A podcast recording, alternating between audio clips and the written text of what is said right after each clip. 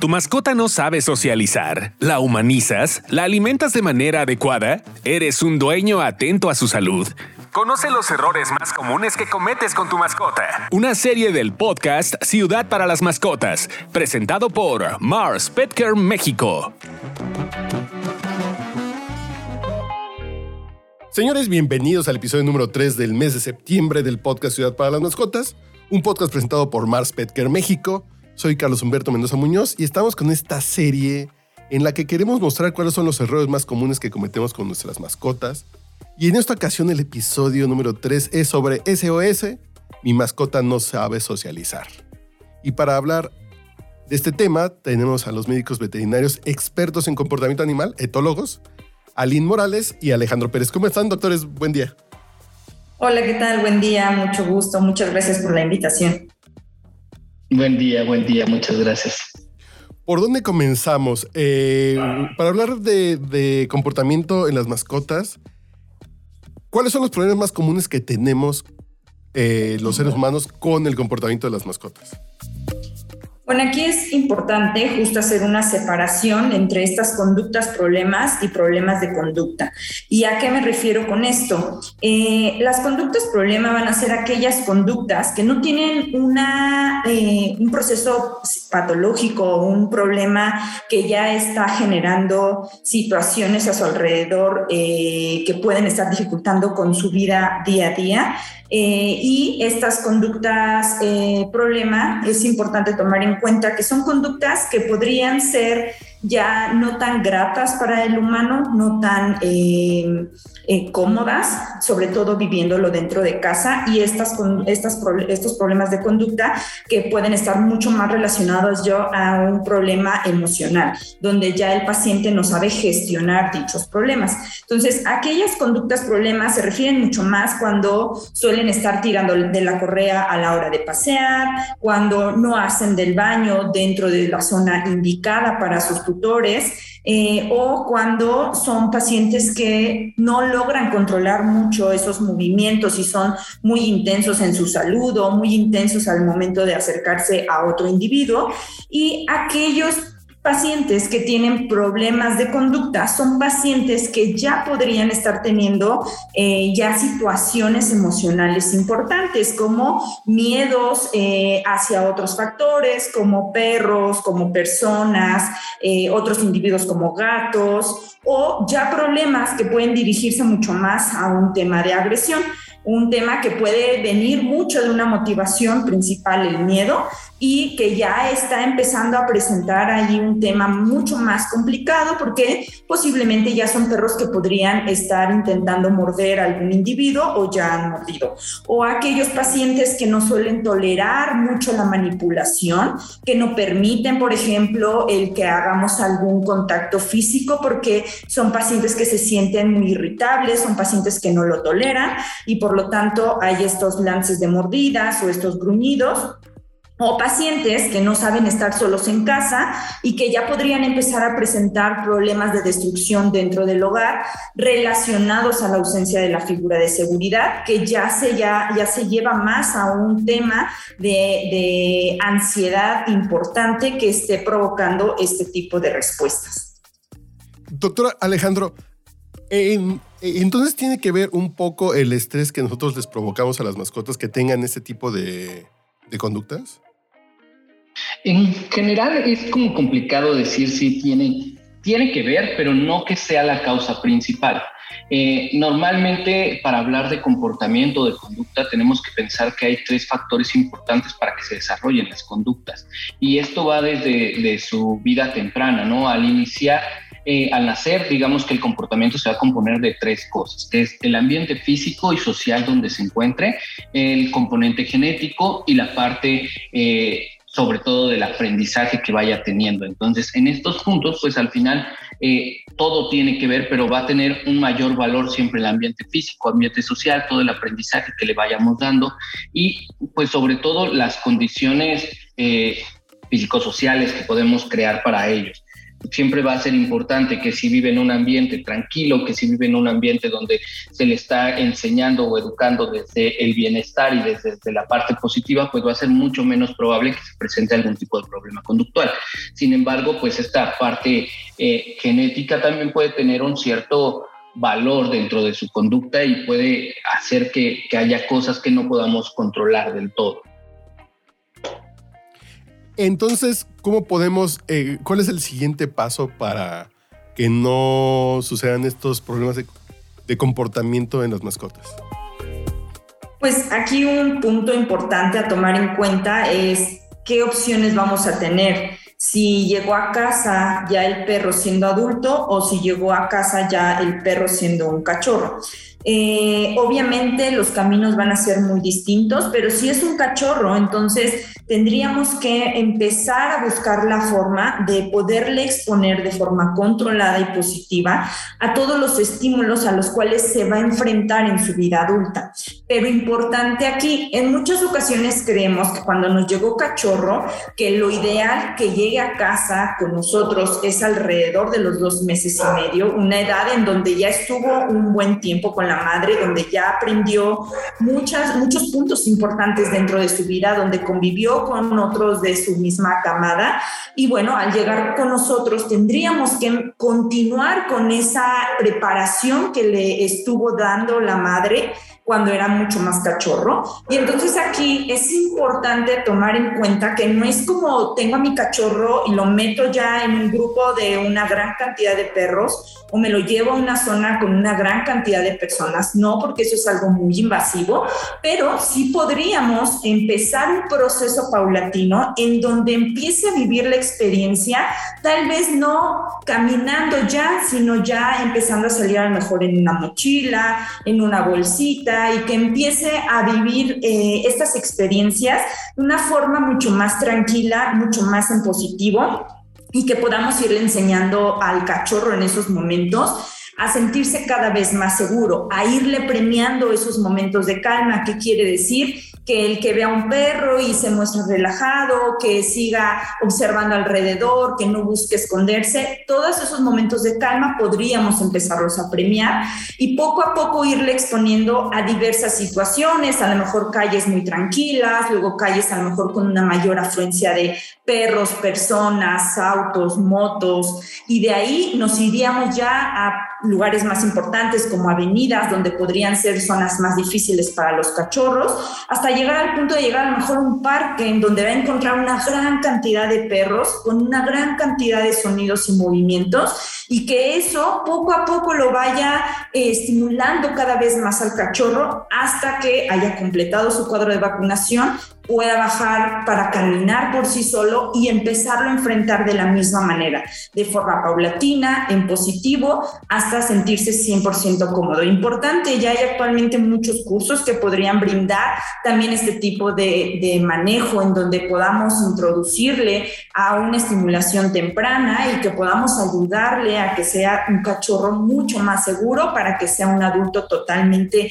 confiado dentro de su ambiente. Y cuando ya es un perro adulto que llegó a casa, aquí lo importante es poder ir probando cómo se siente dentro de su ambiente, cómo se siente con otras personas, cómo se siente con otros perros y no provocar que de manera inmediata ya esté conviviendo con ellos si en un inicio apenas está adaptando al ambiente. Entonces aquí es muy importante que lo vayamos haciendo poco a poco hasta que el mismo adulto vaya sintiéndose cada vez más adaptado dentro de su ambiente, tenga un mejor vínculo con el tutor o y que a partir de aquí tenga una figura de seguridad que le pueda guiar mucho más para poderse enfrentar a estos estímulos y que los vea de forma positiva y se dé cuenta que esos factores le pueden traer cosas tan buenas que puede disfrutar de la compañía de los mismos. Eh, lo que vemos es que se nos olvida a veces en la relación con nuestras mascotas que a final de cuentas los estamos educando y así como nosotros primeros, eh, primero fuimos al jardín de niños, a la primaria y a la secundaria, es lo mismo, no podemos empezar con el nivel 4 si no hemos pasado por el nivel 1. Pero doctor Alejandro, ¿cuáles son los problemas de no enseñar a socializar a nuestra mascota? Pues aquí digamos que va a haber un principal problema que va a ser el miedo y de este miedo se pueden derivar muchas otras cosas.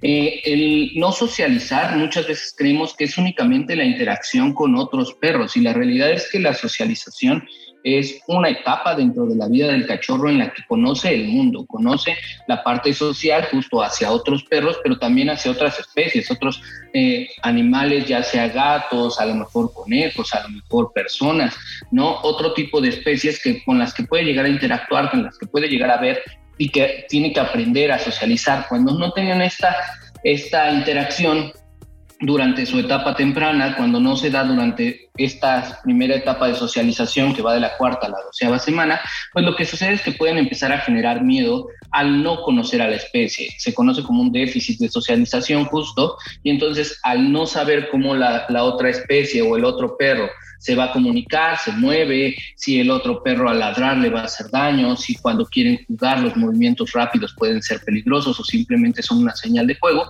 al desconocer estas cosas, pues va a empezar a tener miedo. Y lo que sucede con el miedo es que si poco a poco va a, crecer porque el otro individuo a lo mejor no entiende las señales o a lo mejor el humano muchas veces dice, no, tiene miedo, tiene que enfrentarse a este miedo. Y entonces los forzamos a interactuar con otros animalitos, con otros perros y decimos, ah, no hay que llevarlo al parque, es que los niños así empiezan en la escuela y cuando van a la escuela se les quita porque empiezan a convivir con más personas.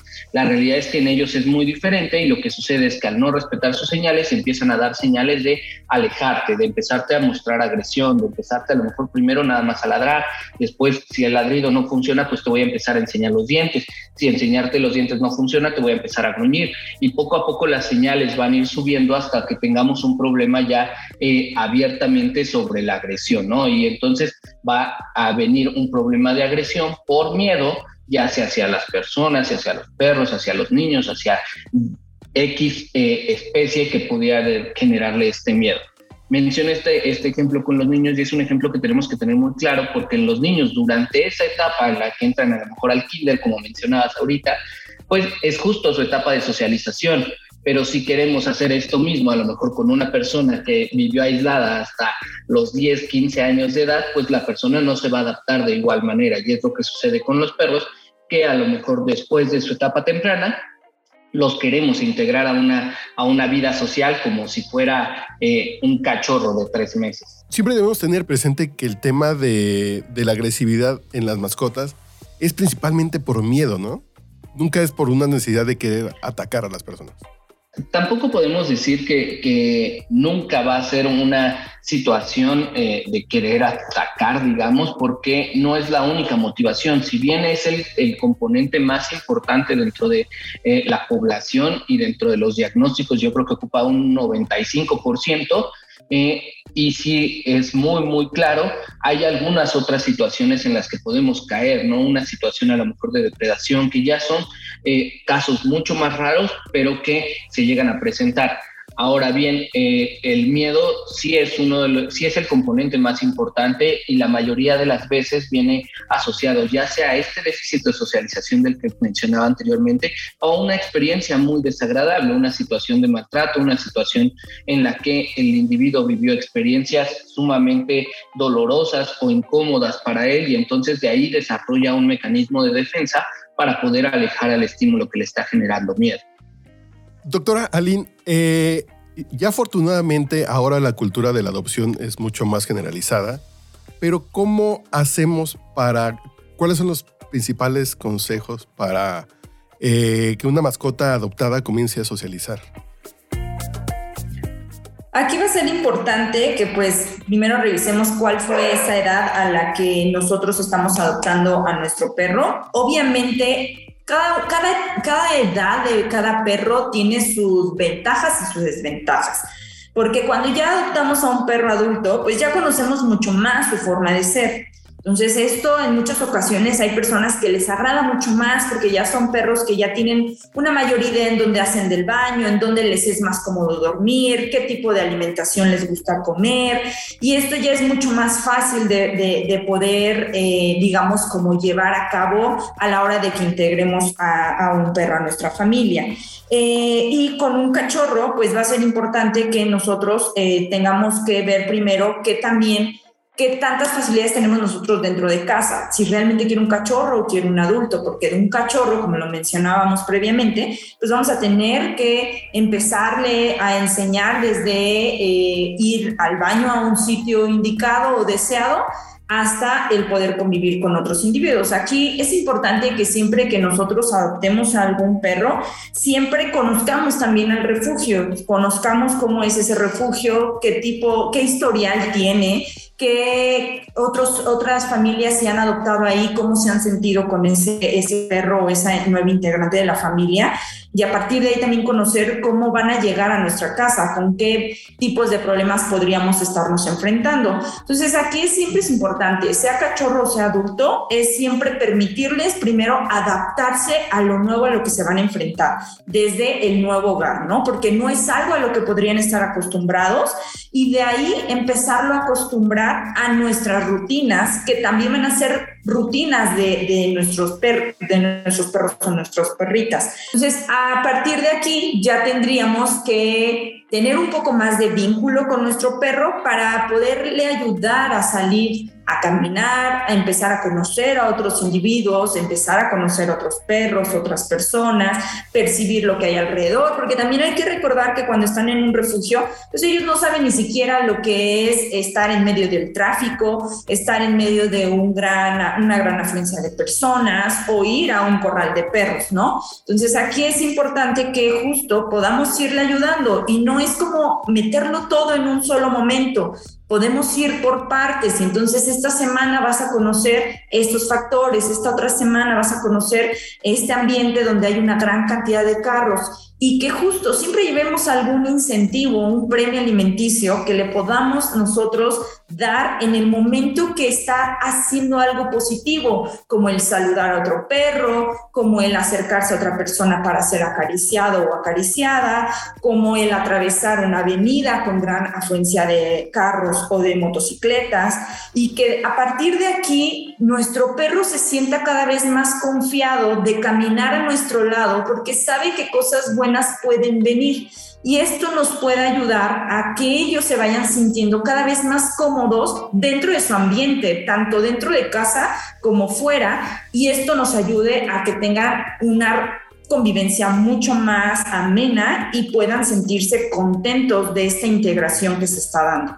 Lo cierto es que las mascotas que viven en albergues no suelen presentar ningún tipo de sociabilidad. Al contrario, al estar en contacto con otros eh, eh, con otros perros eh, tienen esta costumbre, ya no están tan nerviosos y saben cómo integrarse. Entonces, si, si ese es un tema que les preocupa a los que nos escuchan de, de adoptar una mascota que ha estado en un albergue, al contrario, es más fácil la, social, la socialización porque ya están acostumbrados a la convivencia. Ahora solamente hay que educarlos en el nuevo entorno que puede ser la calle, que puede ser un nuevo hogar.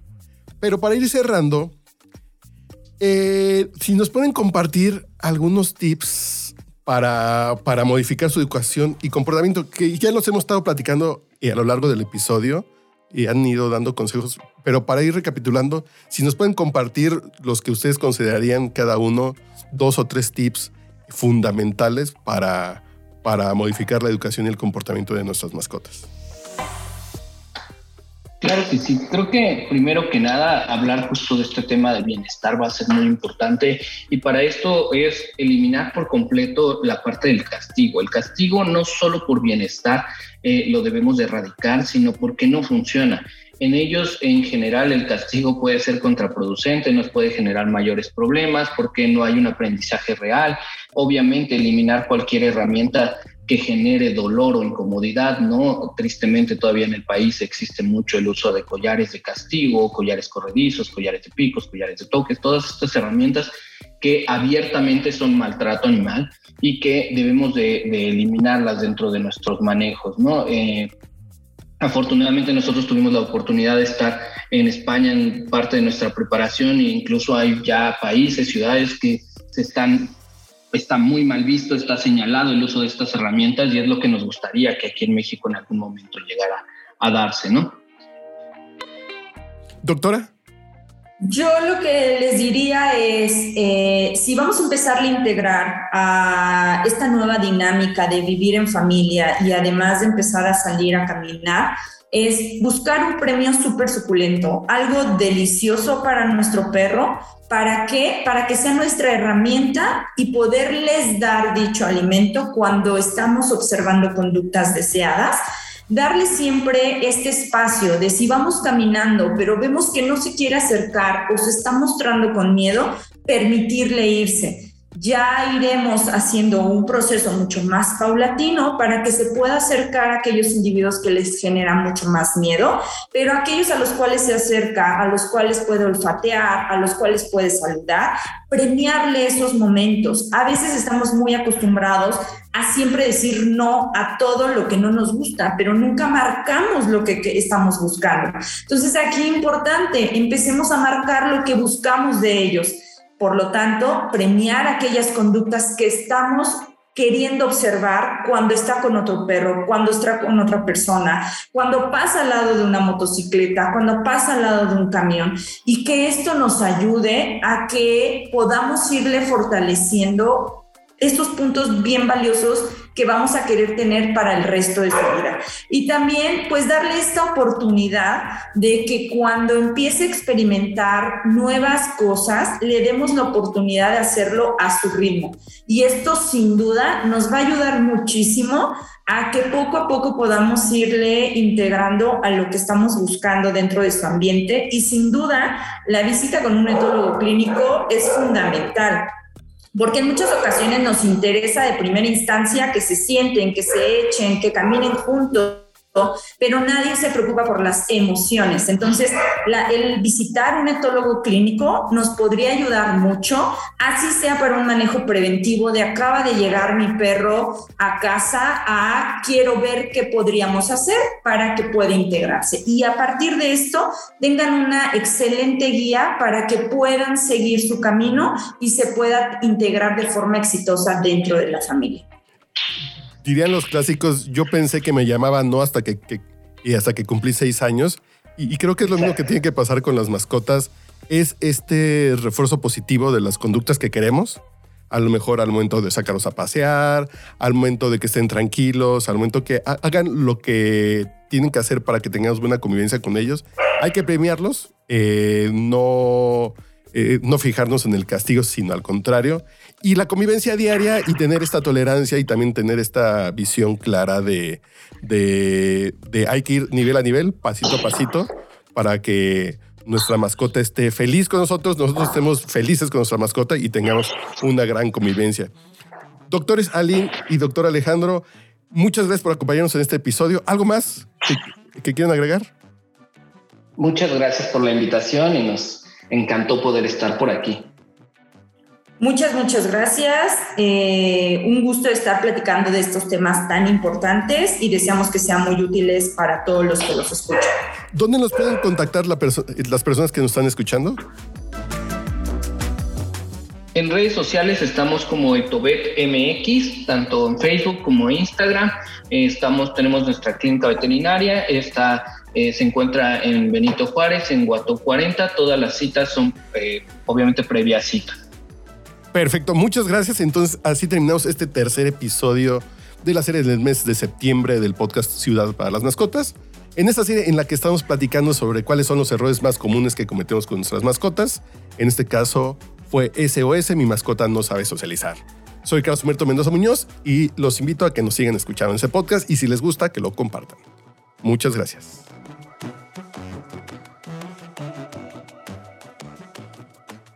No olvides compartir este podcast y comparte tus experiencias en nuestras redes. Ciudad para las Mascotas en Instagram y Facebook.